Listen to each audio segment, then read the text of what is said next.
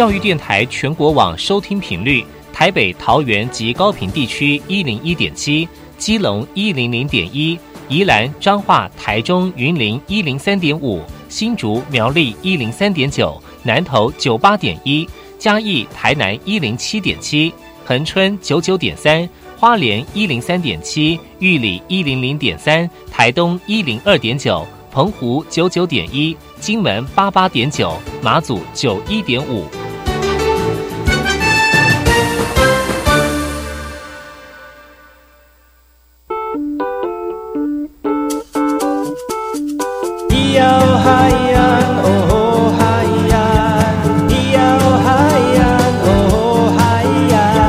谁说传统就不能流行？唱古调也可以很嘻哈。我们来听听部落的声音，接收最新的部落脉动、原住民的讯息、新闻以及最新的流行脉动，只有在把右的后山部落克。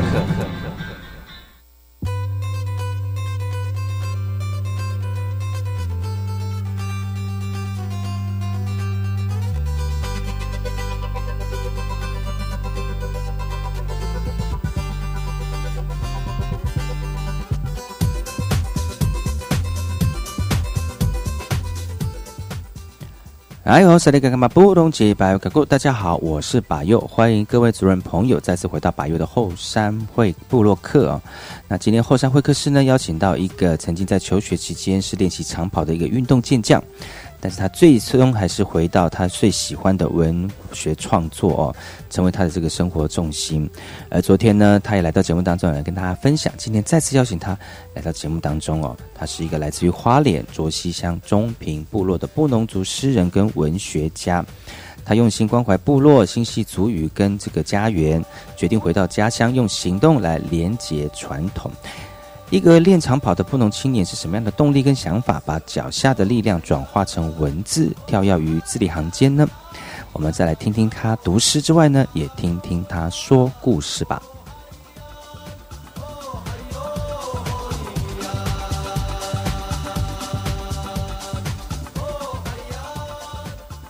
我们先来听听本周的原住民新闻：部落新鲜事。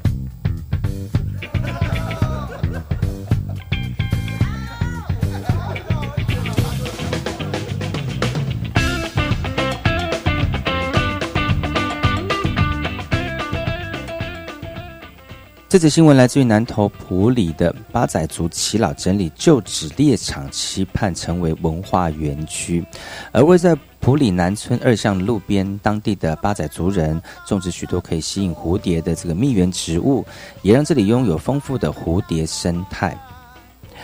除了这个重现蝴蝶生态之外呢，这片山林早期也是八仔族人的传统猎场。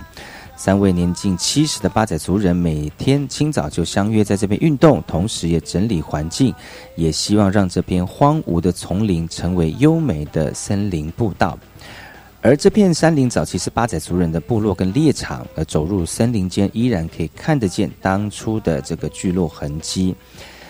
有鉴于这个八仔族文化逐渐式微了，那三位老人家在这里打造瞭望台跟传统房舍，就是希望找到八仔族传统生活跟文化的记忆。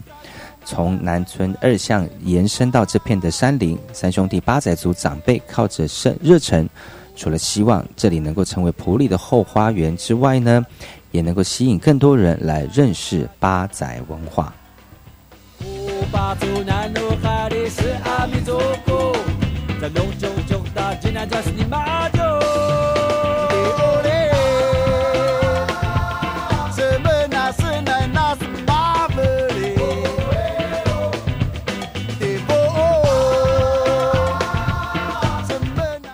这则新闻来自于新北市的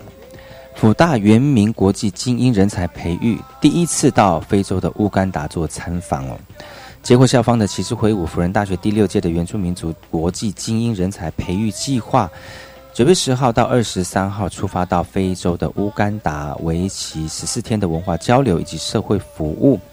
而在这个九月四号，福大原知中心来举办派遣的典礼。那除了要和乌干达在地协会进行舞蹈文化交流之外呢，也在这个村庄进行社会服务。而今年共有十二位的原民师生前往乌干达，经历一年的部落文化学习。而接获学长姐的礼物，象征承接福大原民与国际精英文化交流的精神，师长也期许收获满满。福大原住民族国际精英人才培育计划今年已经第六年了，之前有去过印度、菲律宾、美国等等的地区，而这次也是首次前往非洲地区。除了期盼增进学生的外语能力之外呢，也拓展国际的观点。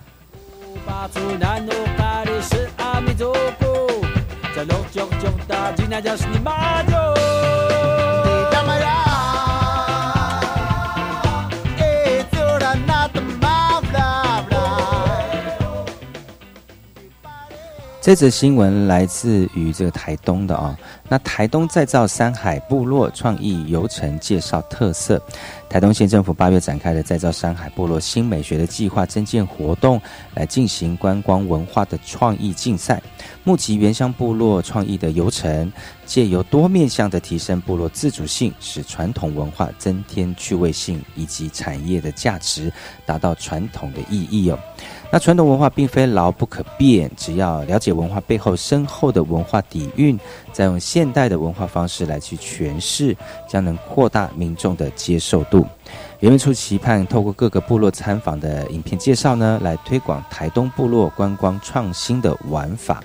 再造山海部落新美学的计划预定九月八号办理决选，还会替优胜的队伍持续推广以及设计辅导，加强部落文创结合旅行，来创造部落永续发展的机会。听完新闻，听歌喽。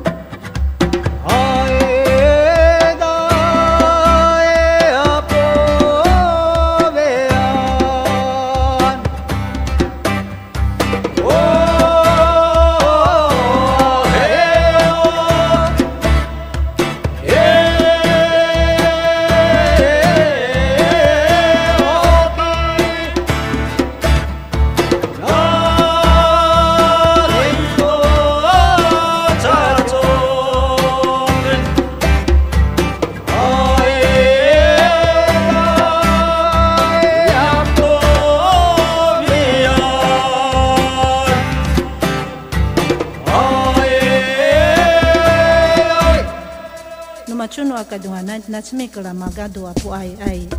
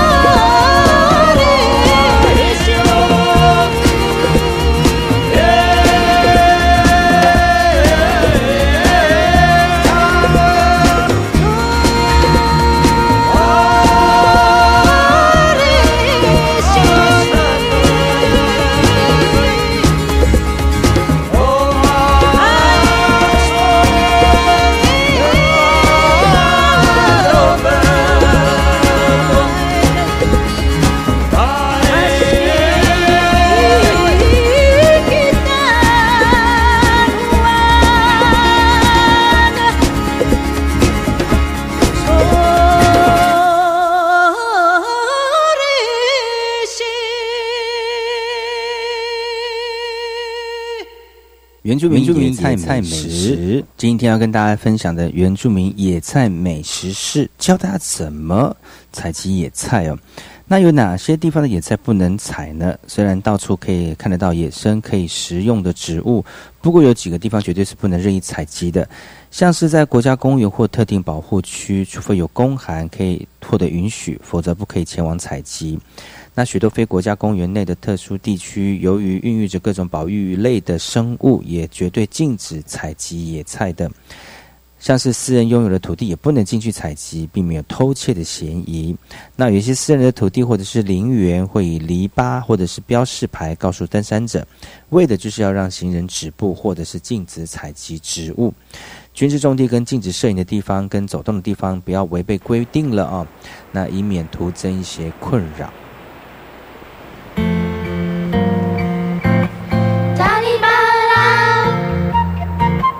satu papan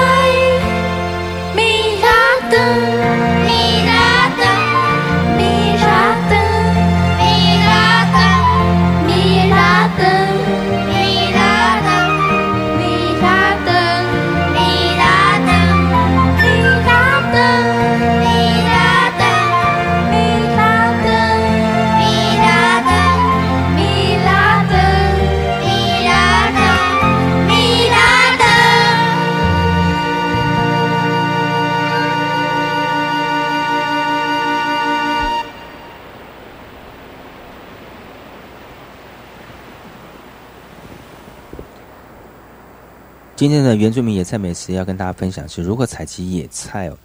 那采集野菜有几些经验要跟大家分享，是在树林当中，呃，树林下或者是阴暗地生长的野菜，它的根茎都比较柔软，但甜味可能就有点差了。那如果是生长在阳光下的野菜呢，只有嫩芽嫩叶可口，其他地方发育的快，也必定老得快哦。所以如果你要选择采集野菜的话呢？可以采集这个在阳光底下的嫩叶哦，那吃起来会比较这个好吃一点。那有一些藤本植物，像是山药啦，可以食的部位啊，它是深藏在地下的茎块或者是块根哦。那采集的时候呢，也先找到它的主茎，然后再沿着主茎往下挖，就找得到了。新发芽的这个嫩叶多半是在初春跟初夏的时候长出来，而果实多半是仲夏或者是深秋的时候才会成熟。所以，想要吃叶菜或果实，就要把握好季节，才能采集的得心应手。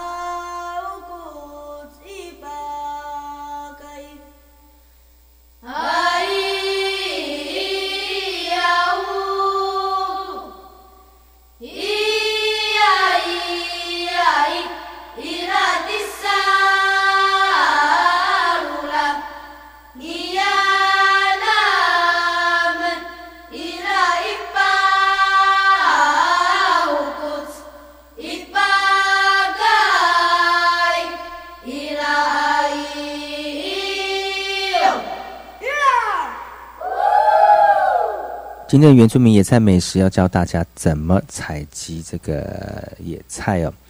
那这个，如果你到森里面有一大片建筑地方来采建筑的时候呢，那有一个技巧就是可以将鲜叶的袋子摆在绑在竹子上后，沿途留下记号，以便循着沿原路来折返。否则竹林茂茂密，而且面面积很大，就很容易迷路了，甚至还走不出来哦。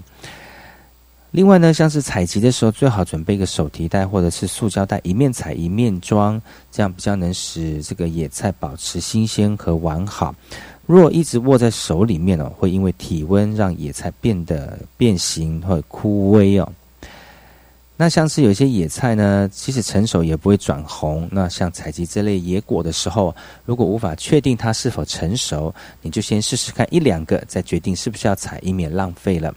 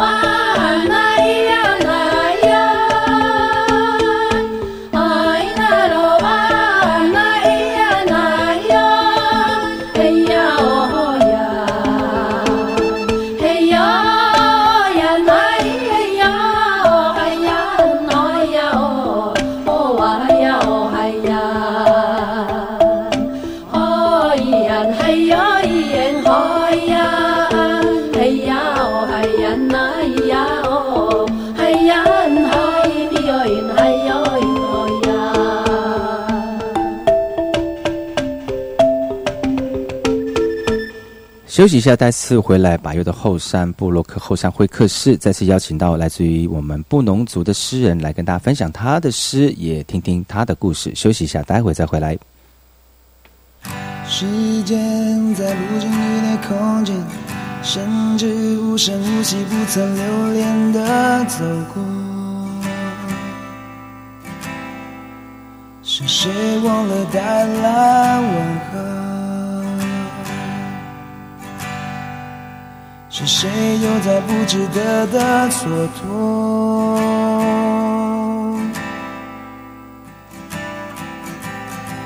瞬间踩干了灰蒙的天，窗边乌烟瘴气压着无法喘息的城灯。是谁忘了带来问候？谁又在为谁等候？城市依旧车水马龙。无数沉默，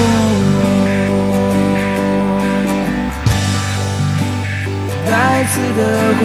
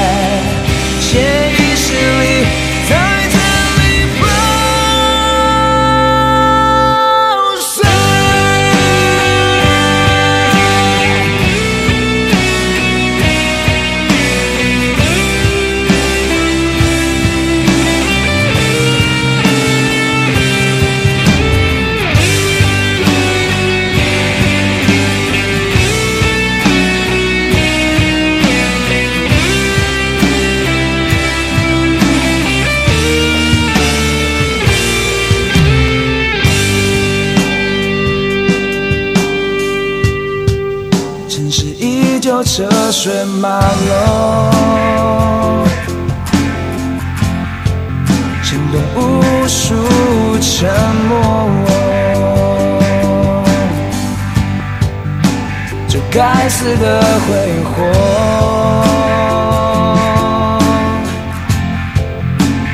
别说我不懂。在这一望无际人海里面，吵闹的在走错，承诺的没有做，嘴巴上说不放手，祈求着还有以后。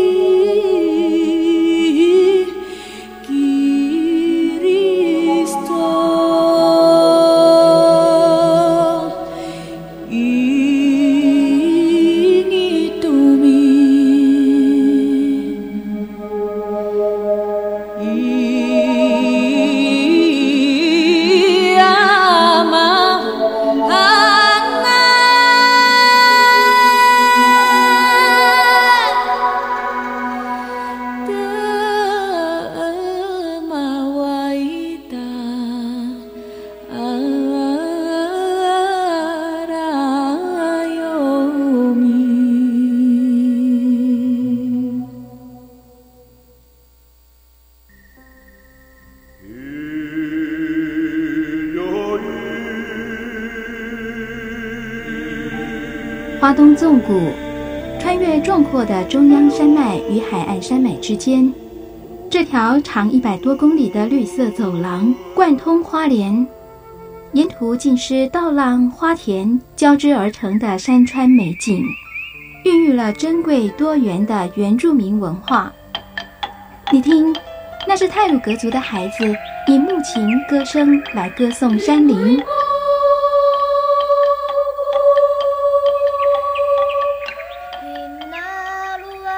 是阿美族的孩子活泼热情的歌舞表演。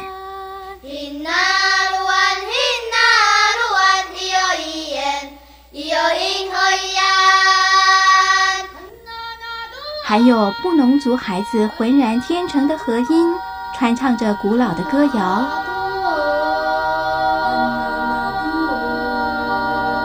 他们是花东纵谷的天籁。教育广播电台花莲分台，记录花莲最动人的声音。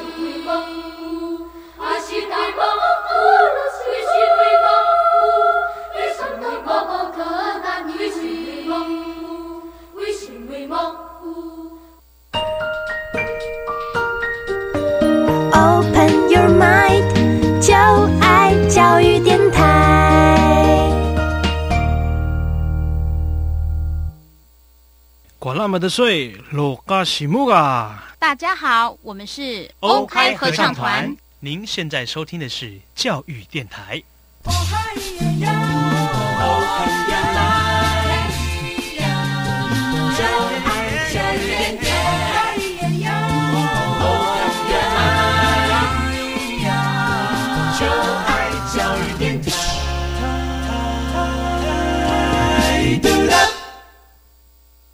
我听，我也听，但是我最爱听马佑主持的后山部落客。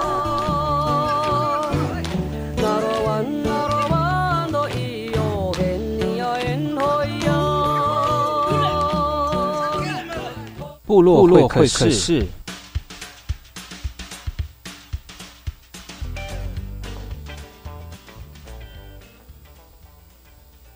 哎吼，萨利嘎嘎嘛布隆奇巴尤卡库，大家好，我是巴佑，欢迎各位族人朋友再次回到巴佑的后山部落客后山会客室，再次邀请昨天来到节目当中的萨利朗，呃，沙哥来到节目当中，我们的原住民诗人呢，也是我们一串小米工作室的这个最主要执行的这个呃头头 头头，讲的好部落、那今天来到节目当中，继续跟大家分享他在创作过程的里程，我们请他跟大家打声招呼。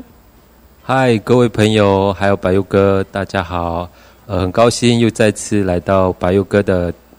后山布洛克后山布洛克，然后呃，今天继续讲昨天的故事。对对对对，那那其其实我们呃，萨利朗他自己本身有呃获奖无数哈、他的这个原住民的文学呢，去年获得这个呃原住民文学奖。有获得嘛？是一个短篇的诗集，对吗？哈。那今天在节目开始之前呢，我们还是请我们的这个善于吟诗的萨利拉 来跟大家读一首他自己创作的这个作品哈。那接下来为大家分享这个作品是，呃，我想一开始分享我的呃人生的第一首得奖的诗作，真的，就是因为这首诗让我。他镀金，镀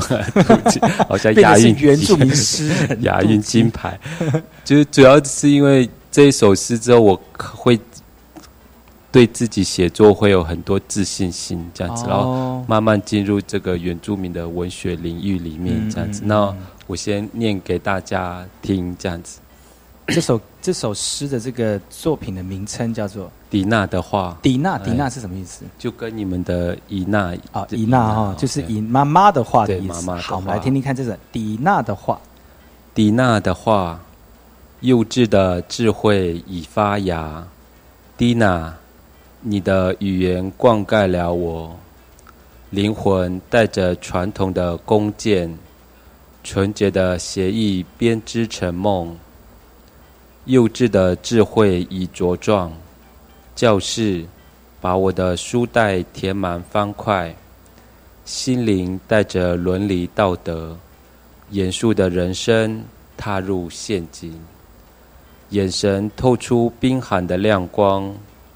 口中响起颤抖的声音，害怕，害怕，害怕说出迪娜的话。哦，蒂娜。再一次用你的话灌溉我，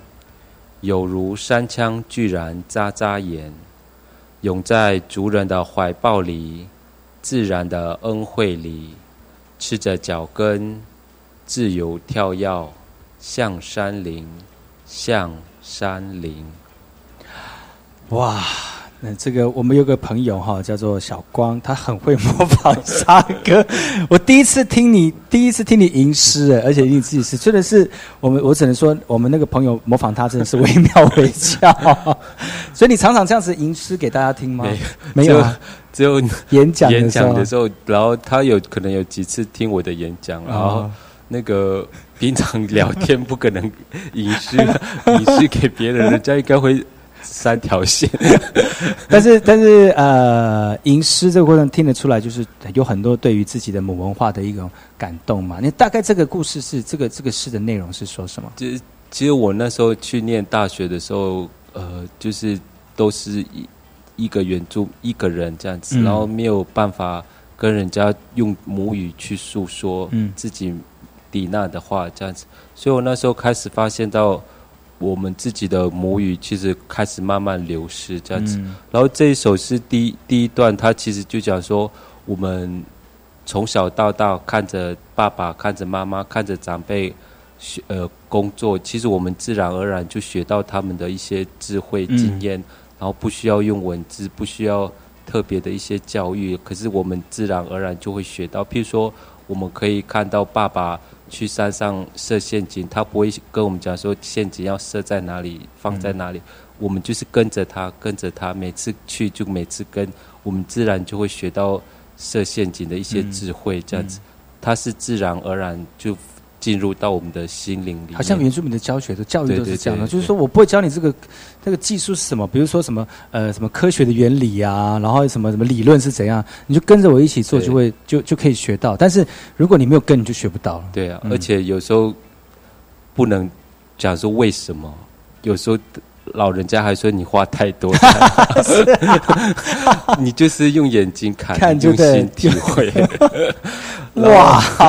所以这是自然而然的。然后，可是第二段其实就是智慧的幼稚的智慧以茁茁壮，然后进入方块的文字里面。那方块其实就是我们的汉字，然后我们的汉字就一直开始进入到我们的心灵。我们就要坐在教室里面，然后。呃，开始发现到我们不能讲自己的主语这样子，然后就很像被踏入陷阱的一些个呃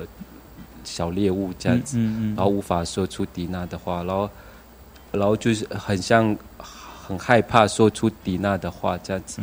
所以最后一段其实就用一种取许的方式，就是说希望能够再一次说出迪娜的话，然后在山里面自由跳跃，然后向山林，向山林。这是什么时候？哪一个时期的作品？这是我大学一年级的学，那时候是两千年，所以这这首诗已经快十几年了，十五年，所以是第第一次获奖的作品。对，这是我第一次获奖的作品。然后，其实这首诗它不是写出来之后就结束了，这样子，他就他一直一直跟着我到现在，他就一直提醒我说。你的主语，你的母语，你你是不是已经可以很流利的跟迪娜说出话？所以诗写出来之后，它不是就变成一个文字放在书上，而它一直被就是一直提醒我说，嗯，是不是要回去部落，然后回去陪妈妈，然后跟妈妈用主语说话这样子。所以我那时候差不多呃经历了大学，然后研究所，然后一直。在面奔波，然后呃的过程之中，我突然觉得说，还是要回到部落去做一些事情，所以我那时候就呃三年前的时候就成立那个一串小米工作室，这样终于进入主题。你自己 Q 自己很好，我就喜欢这样的来宾。其实你看到这从你第一个作品。到现在，你你那你这个作品获奖，应该不是说马上获奖，对不对？呃，十五年前就是就投稿的时候就得那个原住民文学奖哦，就投投，所以你是大大一的时候就获得这个奖，对对对，哇，那小时呃不是啊，也不是这样子啊。其实那个时候就应该奠定自己要走这这，因为呃这个奖项，然后奠嗯定你要走艺术呃原住民创作文学这个部分，这样哇。可是你也是一个人很默默呢，不希望不希望大家能够太太把注目焦点放在你身上，这样。其实很想大放，就大放这是大名大放。我文学这一块其实就是一种呃比较小的圈子，嗯。就是认会认识原住民文学的人，就是那那些，嗯然后只是，而且我最主要的是我们的教育其实对那个原住民文学是比较漠视的，然后、嗯。呃会所以很多呃人会忽略到原住民所做的一些所写的一些东西，这样子。所以你自己成立这个工作室之后，有专门投入就是走文学这部分吗？其实我回去一串小米工作室比较不没有在专注在文学创作方面，而是在做那个主语出版的工作。嗯嗯呃，因为我那时候回到部落的时候，本来很想要去做那个呃图书馆的工，就是在部落弄一个图书馆，然后整个图书馆都是原住民的书籍，然后让部落的年轻人小朋友进来看书。然后我突突然发现，那也是一个蛮好蛮专业的工作。嗯你的书怎么摆好，怎么编码，然后怎么出去，怎么回来，然后我就突然觉得这个工作有点大了，有点大。刚回来再重做这个事情会有点然后我那时候比较想要做的一件事情就是留住主语这这块事情。然后图书馆其实是一种分享，然后嗯可是它里面的东西其实都是用汉语书写的原住民这样子，嗯然后很少就是用主语去写我们自己的故事，嗯然后这样。然后我就想说，那我去弄一个主语独立出版工作室这样子，然后去找老人家，然后把他们的语言，然后写成文字这样子。所以那时候刚回去的时候，也是碰到很多挫折。嗯，然后那时候的挫折就是你回到部落的时候，呃，老人家或是部落的人不知道你回来干嘛，然后他们就觉得说，年轻人这个时候回去部落是在失败了，在都市，在那个混不下去了混不下去了才这样才回来这样。对，然后所以我那时候都不知道我在做什么，然后我尤其是我妈妈，然后我妈妈都不知道电脑是什么东西，她觉得那是电视，嗯然后她每天看我在打字，然后就觉得说你每天看电视可以赚钱吗？好了，那个老师家还有这样的想法，对不对？对对，然后其实半年之后，我就跟把我老人家的一些书籍，就是他们的语言写成主语，然后出版。然后那时候我让我很高兴的就是我选在部落做那个新书发表新书发表会这样子，这是一个就是让部落的人知道说自己的东西是可以被写成文字，而且是可以在部落分享这样子，然后把出版的东西发发送给部落的老人家这样子，嗯。所以呢，他们就开始慢慢知道我原来在做什么这样子，哦。然后而且呃，除了老人家以外，年轻人他们会看到那些书的时候，他们还会特地跑来问我说：“诶，那个你问的那个老人家的问题，应该有几个是错误的？应该是就会来跟我分享，嗯有互动就对了互有互动这样，嗯所以对我来说是一个蛮高兴的一件事情。这样子，嗯，所以所以陆陆续续有就是变成有一个部落的出版社，就对对了哈。对，嗯嗯现在已经出了六本书这样。哇，这短短三年而已出那么多书，对，就就是有一些朋友在帮忙。啊，而且还是你就单单只有你一个人在在，应该算是单独你一个人在支持这个这个工作室了哈。就是呃，他是一个有限公司，就是一人老板，我是一个人老板，可是我会帮忙写企划，然后就是跟公部门写计划之后，呃，再召集一些好朋友，就是有特有的专长，比如说会美编的，然后嗯。有点是功能性的啦，嗯就是嗯嗯呃这个案子结束，他们可能就回去做自己的事，然后有案子的时候再叫他们一起来这样子，嗯所以也是很多朋友一起帮忙这样。嗯哦，所以现在呃，你现在还在还在呃继续在工作室里面对。继续推动这个计划嘛？对，嗯。所以这计划就是一直这个工作室这个呃公司就一直在持续运作，只是因为我们是都是呃没有赚钱嘛，然后都是跟那个公部门要要钱，这样有时候就是。用经用计划来经营这个这个不不算是以盈利为目的的，所以你的那个个人的支出啊，或是赚钱就比较艰困一点这样子，所以我就不小心就换了一个工作哦，为了生存，为了生活，其实写写文章真的是需要。呃，很大的支持。如果你没有办法专心写的话，其实其实呃，文章不见得会好啊。而且在投入原住民的传统文化过程的复振过程当中，如果没有更大的力量在后面支持，可能你的光是每每天要生活一一一眼睛一睁开要面对一些问题哈，就是很难很难去克服。那你接下来你谈理想的部分就会很难去达到了。但是你说你为了要继续维持你的理想，所以也是做了一份。属于呃，可以让你平衡收支的一个工作，对，也是自己喜欢的一份工作。嗯，安乐工作是就是商务管理员，商务管理员就是比如说是在那个。不是饭店的商务，哦，是山屋管理员，山山上的山，屋子的屋，哦，山屋管理员，是是在哪里的山屋？在那个嘉明湖那里。在那个已经离开台花莲到台东，立到八通关吗？没有，不是八通关。是什么？呃，南以前的南横，南横。对，南横就是垭口那附近这样子。嗯嗯它是什么样的工作？嗯，其实它有点类似，就是 housekeeper。山上有一个民宿，然后山友进来，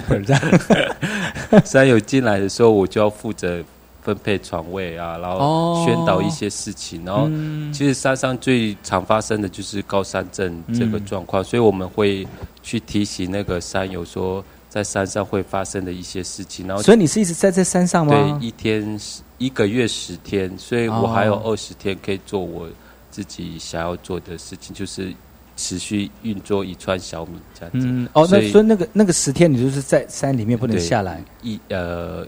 一个月十天，然后就一直在山上，然后就是呃过着没有那个 WiFi 的生活，就是啊，就是跟与世隔绝，就对。但是每天看的那个云海跟大山这样，那这应该对你的写作很有帮助吧？是持续都有在去写，然后他会有把转换我的一些一些心境这样子，因为以前可能会太压抑自己，太。专注在原住民的那个议题上，然后虽然我在山上写大山、大海、大山跟云海，对对，可是那个跟原住民也有关系。可是我没有很专注在呃原呃语言流失啊、社会议题啊，可能就是写说呃原住民的历史了，在加明湖这些故事里面，比如说我可能会写呃加明湖跟那个布农族的关系，它是月亮的。镜子就是布农族在射日的时候，把一个太阳射下来变成月亮，然后月亮就是有被射这边有疤痕，嗯，所以他就要找镜子。那加明湖就是他寻找的镜子，好浪漫的故事。他要去找那个加，那我们看自己有没有。好了，这样，所以那那那那个清澈的湖湖湖面就是月亮的镜子，这样。所以我每天每次也会去跑步，跑到嘉明湖，然后看自己变帅了没。也是可以，也是可以。哎，其实这碰到一些比较大的一个一个一个景色哈，是心胸会比较开阔一点，对，比较不会那么对。特别是待在山上，完全没有那个跟外界外界完全隔绝，所以一些纷扰或者是俗世的一些困扰，你可以随之给它隔绝掉。其实也，那你就是当那是发分床位的吗？对，就呃，其实最主要的工作除了分床位之外，其实呃，宣导山林知识是我们最重要的工作。因为呃，很多人都去山上之后，他可能觉得说这是他一生只去的一次，然后忽略到说他可能会随地丢垃圾啊，还有就是呃那个呃。产生一些高山症的影响，所以我们会在山上推广一些我们是还还有那个历史啊，因为有时候大部分的人去山上，他就是走过一趟之后，他不知道说他旁边就是玉山，然后他呃看的湖是月亮的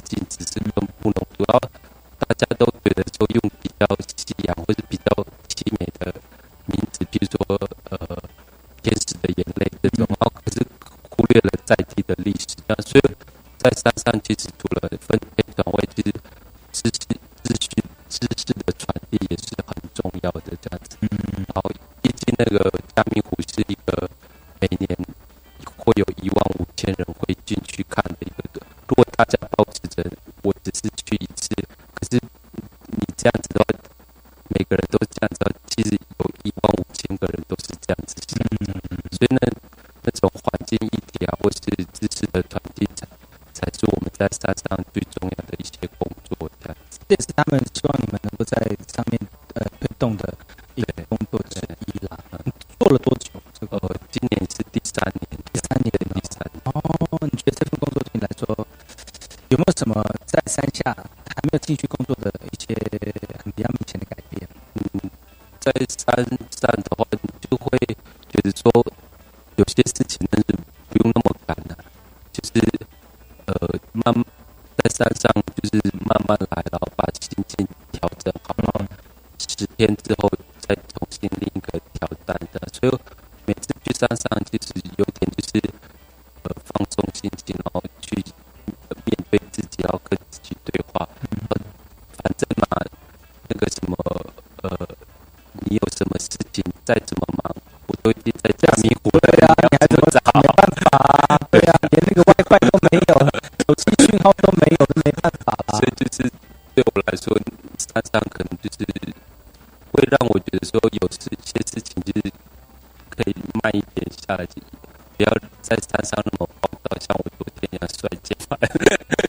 就是就是，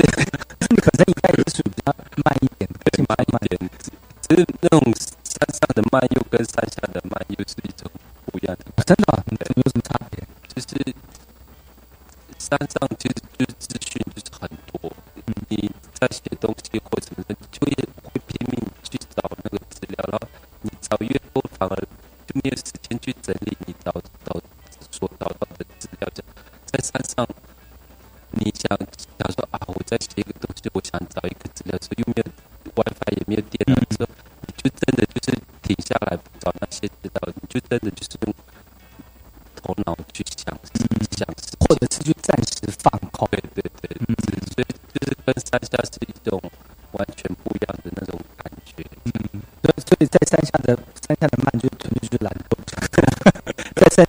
全是停下来，是就算你脑袋里面在转，但是因为有些事情被被困住了，所以不是困住就是停，就没有办法再前进。你势必要把那个呃很很波动的思绪稍微冷静一下，搞不好冷静过后又有一些新的东西会跑出来，也会跟增加你，比如说在创作啦，或者在面对事情的一些呃想法。其实出去外面，特别是大家很喜欢去，对吧？现现这最近好多人喜欢去郊外那个，比如说踏青或者是露营，我觉得也是一种像像你刚刚讲的，就是像你在山屋或在山上那种感觉，就希望大家能够停下来，然后想一些事情或面对一些事情。今天非常高兴能够邀请到沙哥来到节目当中，剩下一点点时间哦。接下来啊，你的下面工作是继续做，然后山屋的官员也在做哈，高山向导的工作嘛哈。接下来你还会希望自己有一些什么样，或者是你现在手上有没有呃要完成的目标或者是呃工作呢？嗯，呃，其实那个什么呃，我想要做的部分就是，因为我们出了六本书，然后其实我们最想做的就是把这些书线上化，因为有很多那个呃年轻人他比较习惯用电脑或是手机，然后在学习主语的话，可能呃书面的资料对他们来说已经比较没有什么吸引力，嗯。然后书书这个东西它也没有办法语音化，然后我们其实目前做的工作其实就是呃线上词典数位化，然后并且语音化，然后嗯。你可以去点一些呃单字，然后句子就可以听到那个发音这样子，然后对年轻人学习主语来说是一件很很很很快速的一件事情。这是我们一串小米一直持续的工作这样子。然后在山上的工作，其实我一直在做那种呃高山向导，除了商务管理员，呃有空的时候朋友找我来当向导的时候，也是会带他们去，然后就是带瓦拉米跟那个呃加密湖这样子。然后，其实我在带的过程之中，我一直想要把我的创作分享给大家。在文学创作，呃呃，不单单只是呃书籍的分享，其实，呃，朋友来跟我做向导的时候，其实就是距离更贴切，而且那个文字就跳脱书，然后直接就进入在山林里面。然后，这是我在做那个呃高山向导的这个份工作的一些想要给大家分享的一些故事，呃，这样。今天非常高兴能够邀请到我们萨利朗来到节目当中，来跟大家分享他的作品，还有他的这个工作的这个背景跟心得哦。其实，呃，萨利朗其实很年轻，在自己的这个未来的方向其实很明确。呃，我们在部落里面有很多这样的年轻人，跟呃投入呃部落工作的有心人哦。其实大家都对自己的理想都保持着一份非常炙热的心，也希望大家能够更给他们更多的支持跟鼓励，在这段不管是译文创作或者是投入文化复振过程当中呢，并不孤单。那我们谢谢老师，我们的沙利浪老师来到节目当中，谢谢你，下次再来，拜拜。